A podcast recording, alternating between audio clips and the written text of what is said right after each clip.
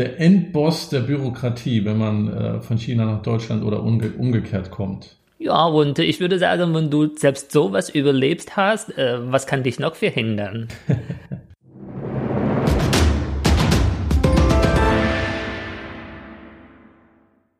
Beijing Huaningni, Weini Kai Tian Bidi, Liu Dong Zhong de Meili, Chongman Zhe Chao Qi. Beijing Huaningni 美丽充满着潮气。北京欢迎你，在太阳下方相呼吸，在黄土地说心唱地。Wenn ihr auch nur Chinesisch verstanden habt, dann seid ihr hier richtig. Herzlich willkommen zum Süßsauer, dem China-Podcast. Äh, hallo, ich bin Yang und mit mir am Mikrofon ist. Ni hao, hier ist Aipang. oh, Aipang, okay. und auch, äh, Vielleicht ihr kennt ihn auch äh, mit dem Namen Steffen. Äh, ja. Alpang ist jetzt mein Künstlername auf Chinesisch. Okay, also sozusagen dein Bühnenname. Genau, genau.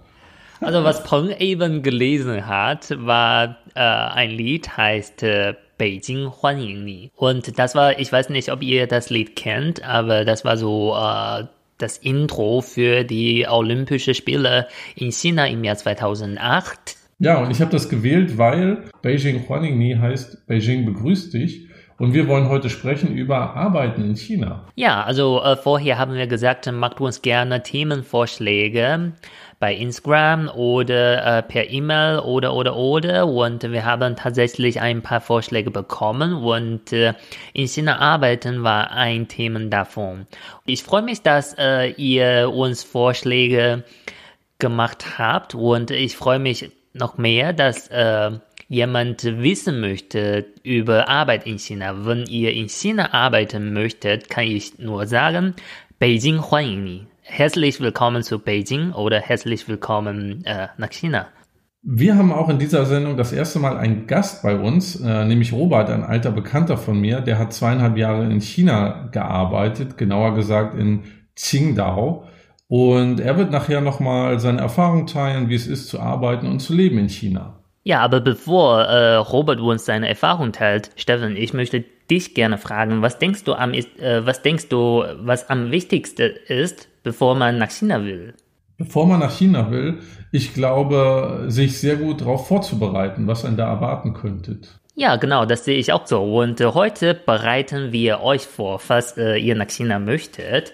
Und ich finde, bevor man nach China will, erstens soll man natürlich gut überlegen, warum nach China will weil vielleicht äh, äh, ich interessiere mich für die Kultur, ich finde, es gibt äh, schöne Landschaft, ich mag das Essen, aber könnte das ein Grund sein, dass man unbedingt länger in China bleiben muss. Deshalb würde ich eher empfehlen, bevor man diese Entscheidung final trifft, soll man eher erstens ein, ein paar kurze Aufenthalte in China äh, gehabt haben. Welche Möglichkeiten gibt es denn da? Natürlich am einfachsten ist der Reiseurlaub und äh, länger gibt es auch Sprachkurs oder Austauschsemester oder Praktikum in China oder wenn du wirklich ein paar Jahre in China bleiben willst, äh, vielleicht arbeiten.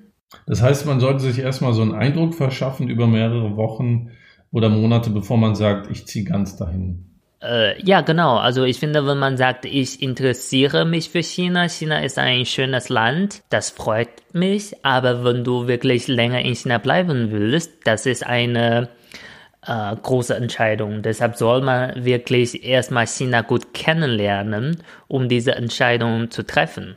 Wie kann man sich dann eigentlich darauf vorbereiten, bevor man nach China geht? Also ich sag mal, Thema Sprache oder äh, Ernährung oder Produkte, die man da kaufen kann. Wie, wie, wie kann man sich dann bestmöglich vorbereiten? Äh, bevor man nach China kommt, äh, soll man schon ein paar Webseiten besuchen. Äh, zum Beispiel im Internet gibt es genug Leute, die ihre Erfahrungen teilen, so wie sie nach China gekommen sind und was für sie sehr wichtig waren.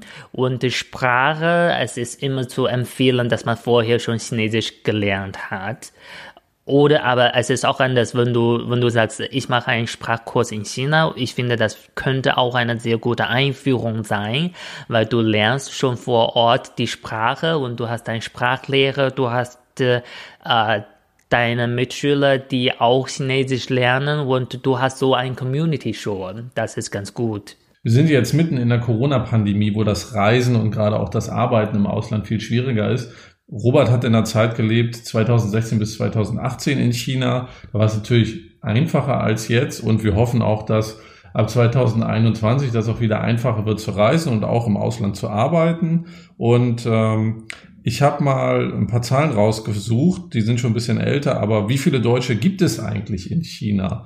20.000 Deutsche lebten 2016 in China und davon vor allen Dingen in Beijing und in Shanghai. Und im Jahr 2015, so stand es im Migrationsreport, waren insgesamt 800.000 registrierte Ausländer in China, was ähm, im weltweiten Vergleich ein sehr geringer Anteil ist, 0,06 Prozent an der Gesamtbevölkerung. Und äh, der Kurs geht eher dahin, dass es sich ein bisschen weiter öffnet. Mal schauen, wie es nach der Corona-Pandemie dann ist. Äh, ja, ich würde auch sagen, so wie du gesagt hast, die meisten Leute sind vielleicht in Peking oder Shanghai die internationale Städte und ich weiß auch nicht, ob die, äh, ich würde eher sagen, vielleicht die Ausländer in China, äh, diese Statistik enthält keine Zahl in Hongkong, weil da leben vielleicht doch mehr Ausländer. Äh, ich finde, wenn, bevor man nach China, äh, ich finde, bevor man nach China will, muss man außer gästlich vorbereiten, muss man auch wirklich anfangen, so mit diesem Thema umzugehen. So, wie kann ich schaffen, dass ich nach China komme? Na, du sollst auf jeden Fall dein Ziel legen. Zum Beispiel, ich möchte studieren, ich möchte da arbeiten. Was ist mein Traumschule, äh, mein Traumuni oder was ist mein äh, Lieblingsarbeitgeber? Und soll man schon anfangen zu sich zu bewerben um einen Studienplatz oder um eine äh, Arbeitsstelle. Und wenn man diese Zusage bekommt, kann man schon mit, die, kann man schon mit dieser Zusage das Visum beantragen, was auch nervig, anstrengend, aber super wichtig ist weil ich persönlich nie ein Visum beantragt habe, so um nach China zu kommen. Deshalb vielleicht kenne ich das Thema noch weniger als du äh, und viel viel weniger als äh, Robert. Dann ich finde, jetzt ist die jetzt ist der richtige Zeitpunkt, dass wir uns an Robert wenden.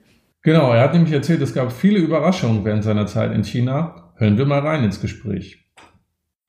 Ich spreche nun mit Robert. Robert war zweieinhalb Jahre in Qingdao als Deutschlehrer an der Ozean-Universität Chinas. Äh, Robert, vielen Dank, dass du heute beim äh, Podcast mitmachst. Danke, sehr gerne. Freut mich, dass ich dabei sein darf. Du warst von 2016 bis 2018 in China. Wie bist du dann eigentlich zu dem Job gekommen? Das war folgendermaßen. Ich hatte schon immer den Wunsch, längere Zeit in China zu verbringen und äh, aufenthaltsrechtlich geht das ja nur, indem man dort arbeitet.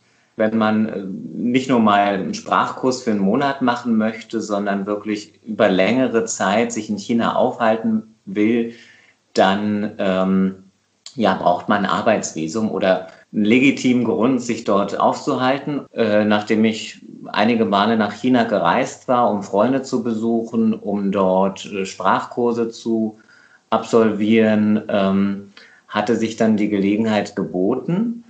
Und äh, das alles äh, geht zurück auf die Begegnung mit einem Sinologen. Das mhm. heißt, du hast deinen Job gekriegt über, äh, über Kontakte, über den Sinologen, nicht über eine genau. Plattform. Ja, das war eine Zufallsbegegnung. Ähm, äh, das Studentenwerk Rostock hat den Sinologen dann zu einem Vortrag eingeladen, Wolfgang Kubin, äh, emeritierter Professor von der Universität Bonn.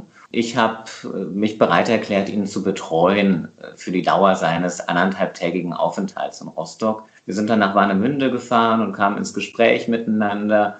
Ich habe ihm von meiner Begeisterung für China erzählt und er lebte inzwischen in China, äh, lehrte dann noch an drei Universitäten. Und ähm, dann stellte sich heraus, dass eine Stelle frei ist in Qingdao, an einer dieser drei Universitäten, an denen er äh, gearbeitet hat. Und ähm, ja, er meinte, wenn ich interessiert sei, dann könnte er den Kontakt herstellen. Also statt der klassischen Bewerbung äh, oder der Stellenausschreibung, auf die du dich beworben hast, einfach über Kontakte nach China gekommen und Empfehlungen. Welche Sprachkenntnisse hattest du dann vorher, bevor du nach China gegangen bist? Ich dachte, dass meine Sprachkenntnisse alltagstauglich seien so um da ganz gut über die Runden zu kommen. Aber als ich dann dort war, ich war ja vorher in groß, größeren Städten, auch in internationaleren Städten, äh, wie Shanghai und Beijing und in Guangzhou. Aber Qingdao ist doch eine Stadt, in der man ja sehr stark auf Chinesischkenntnisse angewiesen ist, wo ein Ort, in dem es auch einen starken Akzent gibt. Und ähm, ich habe festgestellt, dass es doch gar nicht so leicht ist in der ersten Zeit. Und ich sehr angewiesen war auf die Unterstützung meiner chinesischen Kollegen und Freunde, die ich dann bald dort fand. Aber ähm, ja, mit der Zeit äh, hat es immer besser geklappt. Aber es sind schon einige Monate vergangen, bis ich dann wieder so ein Gespür für die äh, Sprache bekommen habe. Der letzte China, die letzte China-Reise lag schon ein Jahr zurück. Ja, also am besten Chinesisch gelernt habe ich eigentlich immer von den Taxifahrern in Qingdao, denn die waren sehr neugierig. Die haben äh, mir immer sehr viele Fragen gestellt und diese Fragen haben sich oft wiederholt. Und für mich war es dann natürlich auch immer eine tolle Wiederholung, immer wieder auf diese Fragen mir eine Antwort überlegen zu müssen. Also es waren dann oft Alltagsgespräche, die mir sehr geholfen haben und die mich dann veranlasst haben, nochmal nachzulesen, nochmal nachzufragen, was heißt dieses und jenes. Das heißt, du hast scheinbar die Erfahrung gemacht, die fast jeder macht, der nach China fährt und dort ein bisschen länger ist. Mit dem Schulchinesisch kommt man nicht so weit und Englisch ja. spricht da auch kaum jemand. Genau. Und gerade was die Schriftzeichen angeht, äh, ist man natürlich Analphabet in der ersten Zeit, äh, bis man dann ähm, ja diese Wiedererkennungserlebnisse hat und äh, Schriftzeichen dann besser einordnen kann, sich zumindest einen Reim darauf machen kann, was sie bedeuten und in welche Richtung es geht. Also das ist ja dann nochmal eine ganz andere Dimension. Das andere ist dann natürlich die mündliche Kommunikation, äh, das Gespräch mit den Muttersprachlern vor Ort. Wenn man dem ständig ausgesetzt ist, äh, dann äh, ja, entwickelt man natürlich auch ein feineres Gehör, Gespür für für die Unterschiede, für die tonalen Unterschiede und ähm, macht nicht mehr so viele Fehler wie am Anfang und äh, äh, verwechselt Wörter, die man, die man hört und so weiter. Also es ist herausfordernd, aber ähm, ja, man hat ja keine Möglichkeit, dem zu entkommen. Es sei denn, man geht wieder zurück, äh, weil man äh, das Handtuch wirft. Aber wenn man da bleibt, dann ähm, und, und rausgeht zu den Menschen und sich konfrontiert ähm, mit, äh, ja, mit chinesischen äh, Bekanntschaften und Freunden, dann äh, ja, bleibt es ja nicht aus, dass man auch besser wird. Und äh, insofern ähm, ja, braucht man ein gewisses Frustrations, äh, eine Frustrationstoleranz am Anfang, sonst äh, flippt man aus oder verzweifelt. Aber äh, mit der Zeit äh, wird das besser und wenn man dann diese Erfolgserlebnisse hat, äh, ist man ja auch erleichtert und freut sich.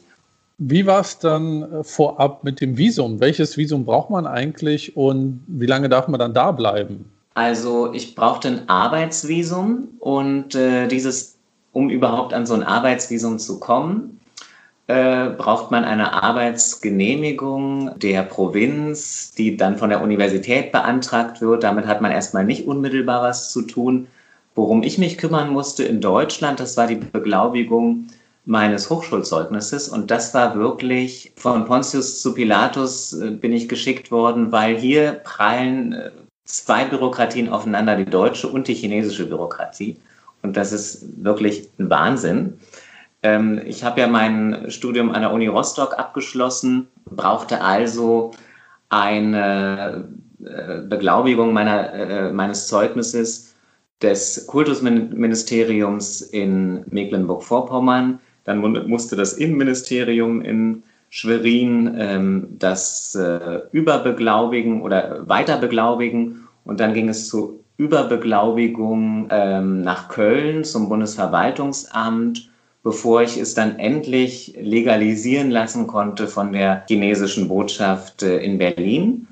Im Vorfeld vor meiner Einreise nach China mit dem Arbeitsvisum, äh, das ich dann von der, äh, von der chinesischen Botschaft bekam, eine medizinische Untersuchung in Deutschland absolvieren müssen. Das war auch eine Auflage und äh, musste ich aus eigener Tasche bezahlen. Und das Verrückte war, diese medizinische Untersuchung wurde dann in China nochmal wiederholt. Also man traute den Ergebnissen oder aus Deutschland nicht so recht. Das ist aber Standard. Jeder muss einmal in Deutschland äh, eine medizinische Untersuchung durchlaufen und dann in China noch einmal das ganze Prozedere.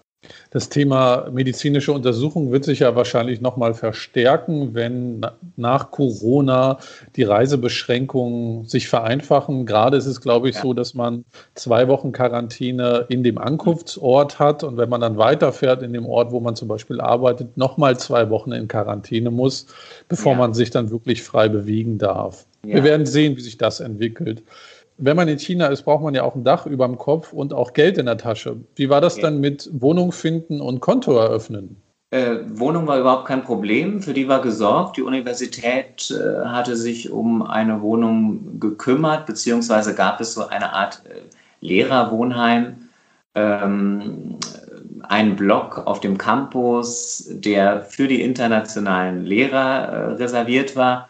Und ähm, es gab als Leistung neben dem Gehalt eine Apartment Balance, nannte sich das, die entsprach der Höhe der Miete. Also es war dann eine Nullsummenrechnung. Genau, und zum Thema Kontoeröffnung, ähm, standardmäßig eröffnen Ausländer ähm, in China ihr Konto, ihr Gehaltskonto bei der Bank of China und ähm, nachdem man dann die Aufenthaltsgenehmigung vor Ort bekommen hat, Arbeitsvisum nämlich allein reicht nicht, man bekommt dann noch eine Aufenthaltsgenehmigung, die dann für ein Jahr gültig ist. Und damit konnte man dann äh, zur Kontoeröffnung gehen bei der Bank of China und äh, hatte dann auch, wie hier in Deutschland, einen Online-Banking-Zugang. Und das gestaltete sich alles ganz unkompliziert. Es war auch englischsprachig und jede Filiale hat so einen Mitarbeiter gehabt, der so ausreichend Englisch sprechen konnte, um das mit dem äh, internationalen Kunden da zu erledigen. Wie war das dann eigentlich mit den Lebenserhaltungskosten? Ist das so über den Daumen gepeilt deutlich günstiger als in Deutschland, wenn man in China jetzt arbeitet und leben möchte? Also insgesamt ist es schon günstiger als hier, aber die Preise in China sind angezogen. Wenn ich das mit meinem ersten China, auch mit meiner ersten China-Reise vor knapp zehn Jahren vergleiche, ist es schon alles deutlich teurer geworden. Wie war das eigentlich mit der Kommunikation nach Deutschland? Äh, China ist ja recht abgeschlossen, was sag mal, soziale Medien angeht oder Internetdienste. Wie hast du da mit deiner Familie beispielsweise kommuniziert aus Qingdao? Ja, das war immer ein ziemliches Hin und Her so die Standard-Messenger-App war ja damals noch WhatsApp. Die hat anfangs auch gut funktioniert. Unabhängig davon haben alle meine äh, ja, Familienmitglieder ähm, WeChat, Weixin, äh, installiert auf ihren Handys. Die chinesische Messenger-App, damit die Kommunikation reibungsloser war. Und ja, so stand ich mit, meinen, äh, mit meiner Familie und meinen Freunden in Deutschland in Kontakt über WhatsApp oder WeChat. Dann gab es auch mal eine Zeit, in der WhatsApp dann nicht mehr funktionierte, nur noch mit VPN-Server. Das nutzen sehr viele Expats in China, VPN, um dann ja diese Great Wall doch zu überwinden und äh, Seiten wie Google und äh, YouTube zu nutzen. Ja, also das war schon mit einigen Einschränkungen äh, verbunden oder man musste sich zu helfen wissen teilweise, aber grundsätzlich war die Kommunikation nach Deutschland jetzt nicht, äh, nicht gestört. Ähm, also es war möglich, mit allen in Kontakt zu bleiben. Was ist denn eigentlich dein ultimativer Tipp für Deutsche, die in China arbeiten wollen? Was sollte man mitbringen? Worauf sollte man sich besonders vorbereiten? Also man sollte auf jeden Fall sehr viel Offenheit mitbringen und äh, Bereitschaft, ja, sich auf eine Kultur einzulassen, auf eine Gesellschaft einzulassen, die natürlich ganz anders ist als, als das, was wir aus Europa kennen, ähm, was aber ja manchmal etwas äh, verstörend sein kann, aber dann auch äh, bereichernd sein kann. Also ähm, man braucht schon ein starkes Nervenkostüm, gerade in der ersten Zeit, weil ja man feststellen wird, dass vieles sehr anders ist, dass man nicht verstanden wird, dass man hilflos ist, äh, wenn man merkt, äh, man kann sich nicht gut ausdrücken. Ja, also das ist ja gerade in den ersten Monaten ein Problem. Oder man wird vielleicht äh, angeschaut. Ich hätte vorher nicht gedacht, dass mich das mal stören würde, weil anfangs, das fand ich anfangs wiederum ganz äh, angenehm oder auch lustig, dass man oft so im Zentrum steht als Ausländer und so als Exot wahrgenommen wird. Aber so mit der Zeit, äh, ähm, ja, ist es dann doch irgendwann nervig. Also es gab so extreme Situationen, wo Leute mich fotografiert haben, ohne zu fragen. Da kann man sich dann manchmal vor wie ein Zootier, das äh, vorgeführt wird. Es gibt ja in China die äh, Jiao Liu-Kultur, die 996-Kultur ähm, äh, im Sinne von Arbeitszeit. Wie war das dann bei dir? Hattest du auch von 9 bis 9 Dienst äh, oder war das ein bisschen entspannter gehalten? Also ich kann mich da überhaupt nicht beklagen, weil ähm, ich hatte ein Deputat von 14 äh, Stunden. Das waren also so, so ein bisschen ähnlich wie bei uns. Dann sieben Kurse in der Woche. Verteilte sich also über die Wochentage von Montag bis Freitag. Das Wochenende an der Universität jedenfalls war frei, abgesehen von einigen ähm, äh, besonderen Veranstaltungen, die mal stattfanden, an denen man teilnehmen konnte.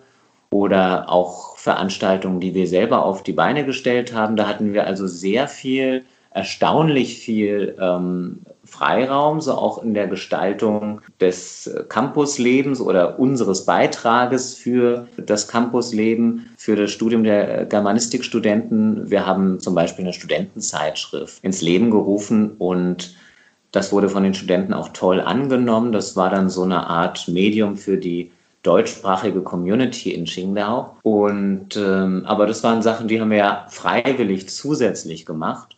Nach zweieinhalb Jahren bist du zurückgekehrt von Qingdao nach Deutschland. Wie war das eigentlich? Muss man da noch was beachten? Beispielsweise sich abmelden bei irgendeiner chinesischen Behörde oder Konto auflösen? Das war alles sehr unkompliziert. Da gab es eigentlich wenig zu beachten. Man bucht einen Rückflug. Die große Umstellung kommt dann eigentlich erst in Deutschland. Ähm, in China war da wenig zu beachten. Ja, das Konto aufzulösen, das ging alles relativ schnell äh, und war nicht mit vielen Strapazen verbunden. Aber die Rückkehr gestaltete sich da ganz unkompliziert. Aber es ist natürlich nochmal ein zweiter Kulturschock, wenn man dann wieder in Deutschland ist und hier ist dann wieder alles ganz anders. Das kennt man ja von früher, aber man muss sich dann schon nach einer, einer längeren Zeit im Ausland äh, in einer Kultur, die doch sehr anders ist als die deutsche, die europäische Kultur, auch hier wieder eingewöhnen. Zum Beispiel, ähm, das war für mich so das äh, ja einprägsamste eigentlich. Ähm, ich habe dann in einem Vorort von Berlin in der ersten Zeit gewohnt äh, nach meiner Rückkehr. Und einmal bin ich an einem Sonntag, das war einer der ersten Sonntage nach meiner Rückkehr aufgewacht und es war alles still. Und äh, ja so wie ein typischer deutscher Sonntag halt. Sehr still ist sehr äh, bedächtig und äh, und äh, in China war es immer ziemlich laut. Also in China hat schon eine andere Lautstärke als, als Deutschland. Und das hat mir eher gefehlt. Oder ich habe auch oft festgestellt, dass ich Lärm in Deutschland gar nicht mehr so richtig wahrnehme. Das, was man dann in China am Anfang als neuartig erlebt, ist dann in Deutschland natürlich auch wieder eine äh, Umgewöhnung, mit einer Umgewöhnung verbunden, äh, dass man das hier äh, als ungewöhnlich oder befremdlich wahrnimmt, dass es hier so leise ist. Ich nehme mit, man braucht viel Offenheit, wenn man nach China fährt und die Taxifahrer sind die besten Chinesischlehrer. Robert, hab vielen Dank, dass du deine Erfahrungen mit uns geteilt hast. Sehr gerne. 谢谢. Zaijian. Zaijian. Okay, spannendes Gespräch. Nochmal herzlichen Dank zu Robert, der uns seine Erfahrung geteilt hat. Also Steffen, du hast dieses äh, Gespräch mit ihm geführt. Also ich glaube, du hast dadurch auch in Inspiration bekommen oder neue Seite von China kennengelernt, was du vorher nicht wir wirklich kanntest. Ja, absolut. Ich musste sehr schmunzeln beim Thema Bürokratie, wenn da zwei Welten aufeinanderprallen. Hast du das auch so erlebt, als du nach Deutschland gekommen bist? Äh, ja, natürlich. Also äh, vorher dachte ich, äh, es gibt ganz viel Bürokratie in China und dann zum Glück bin ich nach einem anderen Land gezogen, wo auch sehr bekannt äh, wegen Bürokratie ist. Also ich muss sagen, äh, ja, wenn du schon die zwei Länder erlebt hast, dann ja, hast du schon doppelte Bürokratie erlebt. Das ist schon die sozusagen der Endboss der Bürokratie, wenn man äh, von China nach Deutschland oder umge umgekehrt kommt. Ja, und ich würde sagen, wenn du selbst sowas überlebst hast, äh, was kann dich noch verhindern? was ich noch einen spannenden Aspekt fand, war das Thema Vorteile, die man als Ausländer hat, wenn man in China arbeitet. Ich habe das auch selber erlebt bei meinen Reisen, dass man doch als ja als ähm, weißer Mann äh, schnell erkennbar ist als Tourist oder so und dass man dann doch ab und an doch Vorteile hat oder freundlicher begrüßt wird. Ist das dann, hast du das auch so wahrgenommen, dass wenn Ausländer in China arbeiten, sie vielleicht mehr Vorzüge haben oder anders behandelt werden? Ja klar, also äh, der Robert hat eben gesagt, was manchmal für ihn nervig sein könnte oder für für euch alle, wenn ihr lange in China bleibt, nämlich äh, sehr viel von Chinesen beobachtet zu werden. Aber abseits davon, ich finde, das ist, das ist tatsächlich nervig und das ist äh, dem, das ist der größte Nachteil, wenn man als Ausländer in China lebt. Aber es gibt äh, tatsächlich sehr viele Vorteile und ich würde sagen, materialistisch gibt es nur Vorteile. Erstens, äh, Lebensunterhaltung ist billig, wenn du aus Europa kommst und äh, äh man verdient mehr Geld. Äh, nicht im Vergleich zu, äh, was man in Europa verdient vielleicht, aber im Vergleich zu, was Chinesen verdienen und wie lange sie arbeiten und wie lange du als Ausländer arbeiten musst. Ich finde, äh, also äh, eben hast du auch das Thema erwähnt, nämlich Jojo Liu, also 996. Äh, und Robert hat gesagt, er hat das nicht machen müssen. Und ich würde auch sagen, die meisten Ausländer müssen das gar nicht machen. Das betrifft euch gar nicht. Obwohl die Chinesen immer länger arbeiten müssen. Das ist schon mal Vorteil, selbst wenn du genauso viel verdienst wie Chinesen, aber vielleicht haben sie ein 60 Stunden Wochen und du hast nur 40. Ein Thema, wo ich mich auch wiedergefunden habe, äh, war das die Hilflosigkeit, die man erlebt in China aufgrund der ähm, bei einem selbst ist das Chinesisch noch nicht so gut, bei den Chinesen ist das Englisch nicht so ausgeprägt in manchen Regionen. Äh, und da hatte ich auch eine Situation, dass ich äh, einen Tag lang alleine war und äh, mir Essen kaufen wollte, um dann im Hotel zu essen. Und dann war ich in so einem kleinen Supermarkt, äh, habe mir alles zusammengepackt und dann stand ich an der Kasse und sie haben meine Kreditkarte nicht akzeptiert und ich hatte auch kein Bargeld dabei. Äh, und das war schon eine extreme Erfahrung, die man sonst so ja im Europaurlaub auch nicht macht. Ähm, die verstehen dich nicht, du bist irgendwie hilflos, weil du die auch nicht richtig verstehst und du hast kein Geld, aber Hunger. Und das war äh, eine sehr, äh, sehr interessante Situation, die ich so im Urlaub noch nicht hatte. Und dann ähm, bin ich halt, habe meine Sachen dann dagelassen und habe dann versucht, mit meiner Kreditkarte irgendwo Bargeld zu holen. Und erst die fünfte Bank, äh, der fünfte Bankautomat, dort konnte ich erst dann Geld ziehen weil in China ja auch äh, man nicht überall mit Kreditkarte, mit ausländischen Kreditkarten bezahlen kann. Das wusste ich zuvor auch nicht und das war eine sehr, äh, sehr interessantes Erlebnis. Äh, ja, das stimmt, aber ich würde eher sagen, wenn du in so ein Dilemma gerätst, das ist eher sehr schwierig für euch beide, also für dich und auch für die Kassiererin, weil die weiß nicht, was sie machen soll, weil sie spricht kein äh, Englisch und ist eh schon überfordert, weil du ein Ausländer bist. Äh, aber mit dem Thema Kreditkarte, das ist tatsächlich so, also egal Mastercard oder Visa Card, die Kreditkarten vom Ausland sind nicht so akzeptiert überall. Manche akzeptieren vielleicht nur Visa, manche nur Mastercard, manche gar keine. Und deshalb ist besser, wenn man immer genug Bargeld dabei hat. Und auch mit dem Thema Bank. Äh, ich würde sagen, man muss immer aufpassen, dass man zu große Banks gehen, also dass man zu große Banks geht, zum Beispiel Bank of China oder Commercial Banks oder also die drei oder vier größte Banks in China, die unterstützen auf jeden Fall so äh, Mastercard und Visa Card. Aber Respekt, dass du äh, selber ohne irgendeine Hilfe das geschafft hast. Ich war aber auch kurz vor der Verzweiflung, muss ich sagen. Und äh, als ich dann mein Bargeld hatte und zurück in diesem Supermarkt war, war die Frau auch dann sehr freundlich, hat nochmal geholfen, mir die Waren wieder rauszusuchen, die ich vorhatte. Und äh, es war mit das schönste Essen, was ich jemals hatte dann am Ende, als ich im Supermarkt dann alles einkaufen konnte und in meinem Hotelzimmer saß. Aber zeigt auch, äh, man sollte sich schnell integrieren in China, wenn man dort lebt, ähm, weil man so auch schneller in die Sprache reinkommt. Ja, äh, das ist sehr wichtig, wenn man länger an einem Ort lebt, dass man doch in diese Gesellschaft integriert. Und äh, äh, ich, ich würde aber sagen, dieses Thema Integration ist viel, viel einfacher für Ausländer in China als Ausländer in Deutschland.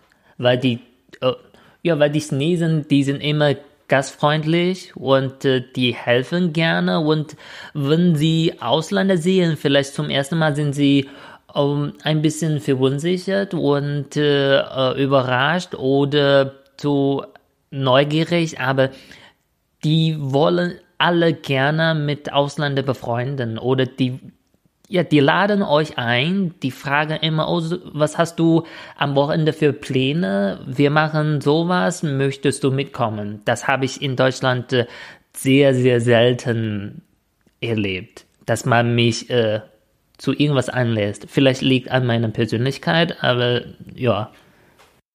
Du hast mich einfach zu spät kennengelernt. Sonst hättest du ein positives Beispiel für Gastfreundschaft in Deutschland schon erlebt. Ja, okay, das war eben so die Tipps von uns und von Robert, wie man mit dem Thema China umgehen soll oder was man vorbereiten soll, bevor man nach China will. Aber äh, kurz vor dem Ende würde ich nochmal behaupten, bevor man nach China kommt, so arbeiten oder studieren, soll man wirklich richtig mal überlegen, ob das wirklich passt. Weil so Robert hat eben auch diese äh, weil eben hatte Robert auch mal erzählt, also er war wieder zurück in Berlin und er war überrascht, äh, wie ruhig äh, Deutschland ist.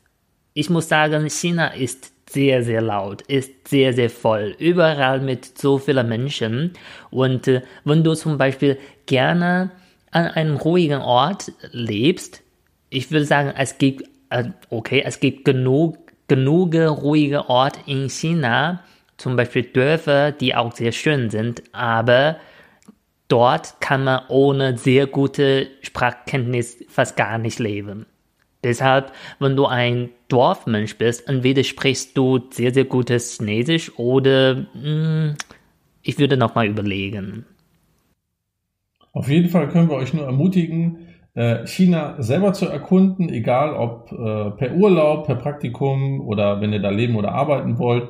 Wirklich ein sehr faszinierendes Land, das äh, sehr, sehr viele Facetten hat. Und es ist halt einfach anders von der Sprache her und von der Kultur. Ja, ich würde äh, nochmal Robert zitieren. Äh, er hat eben gesagt, äh, es könnte nervig oder anstrengend sein, aber es könnte auch dein Leben so bereichern. Ein schönes Schlusswort. Folgt uns gerne auf Instagram, China Podcast, einfach mal suchen. Schreibt uns gerne weitere Themenvorschläge oder euer Feedback. Ich bin Steffen und sage Tschüss. Ich bin Yang und sage 再见.